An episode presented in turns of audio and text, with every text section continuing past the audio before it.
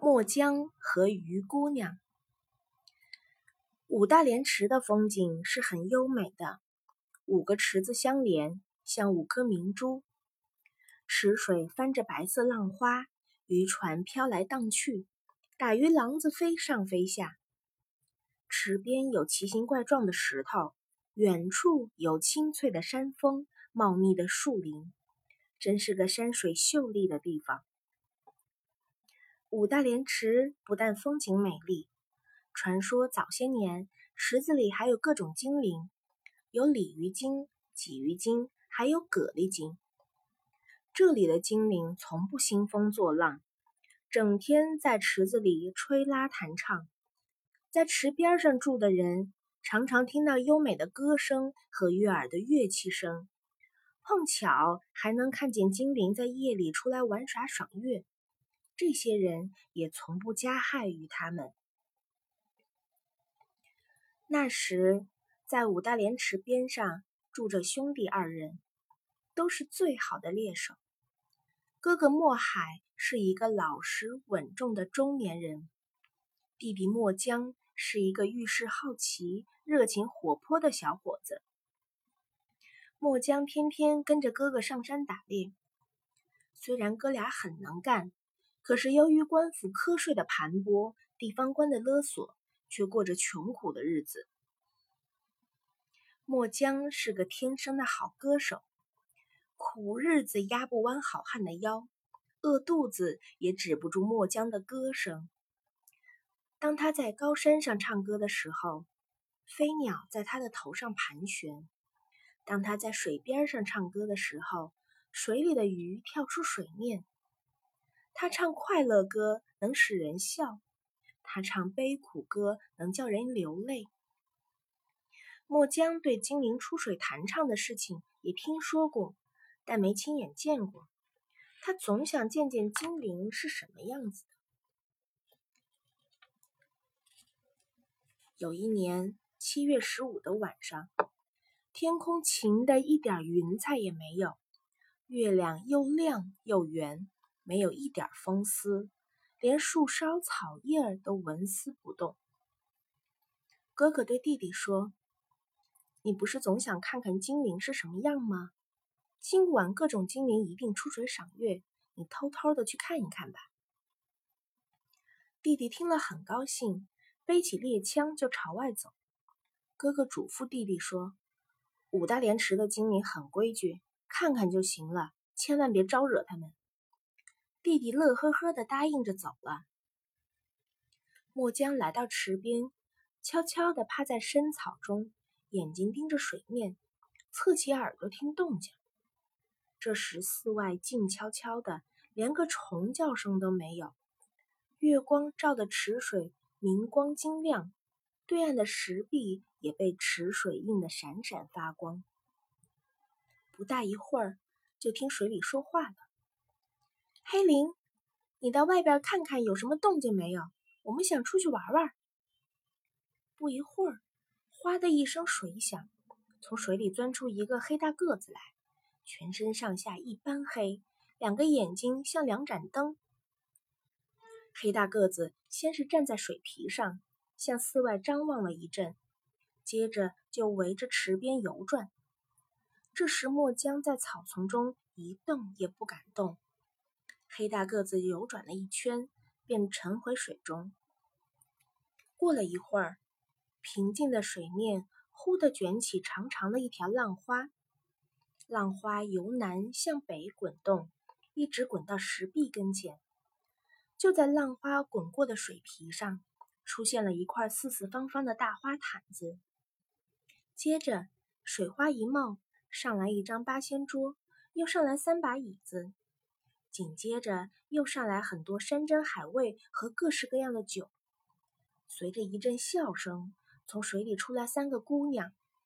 姑娘长得都很俊，水灵灵的大眼睛，粉红的脸蛋儿，分别穿着红、黄、绿三色闪闪发光的衣裳。她们缓步走上花毯，围着桌子坐下来。绿衣姑娘说：“这样好的月色。”我们唱歌跳舞吧，说着，随手从身上掏出几个纸人儿，吹了一口气，变成了几个穿彩衣的美女。又一招手，从水里出来很多精灵，手里拿着各种乐器。顿时，池上响起了优美的音乐声，几个纸人儿随着乐曲的节奏翩翩起舞。红衣姑娘起身唱道：“明月当头满天星，池水清清荷花红。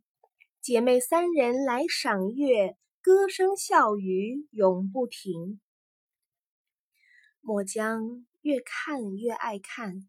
越听越爱听，早已忘了自己是在草中偷看。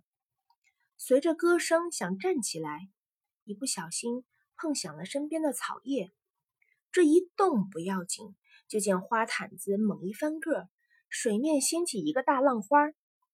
水花消失后，只见水面依然是那样平滑如镜，什么也没有了。墨江站在岸上发起愣来，后悔自己不该这样莽撞。他等了一会儿，再也不见三个姑娘出来，就默默的回家去了。从此以后，墨江老是忘不了那三个姑娘。姑娘的歌声不断的在他耳边回响，姑娘的影子总在他眼前晃动。他心想：挺好的姑娘，为什么怕人呢？于是，他天天来到池边那个石壁前唱歌。他的歌声掠过水面，池水哗哗为他伴唱。他的歌声飘向天空，天上的白鸟与他和鸣。墨江心里多么希望再看到三位姑娘啊！又是一个月明风清的晚上，墨江来到石壁前，刚唱完一支歌，就听远处也有人在唱歌。歌声越来越近，仔细一看，唱歌的正是那三个姑娘。墨江深情的唱道：“高山唱歌响四方，水上唱歌声嘹亮。山上水上共同唱哟，为什么偏往水里藏？”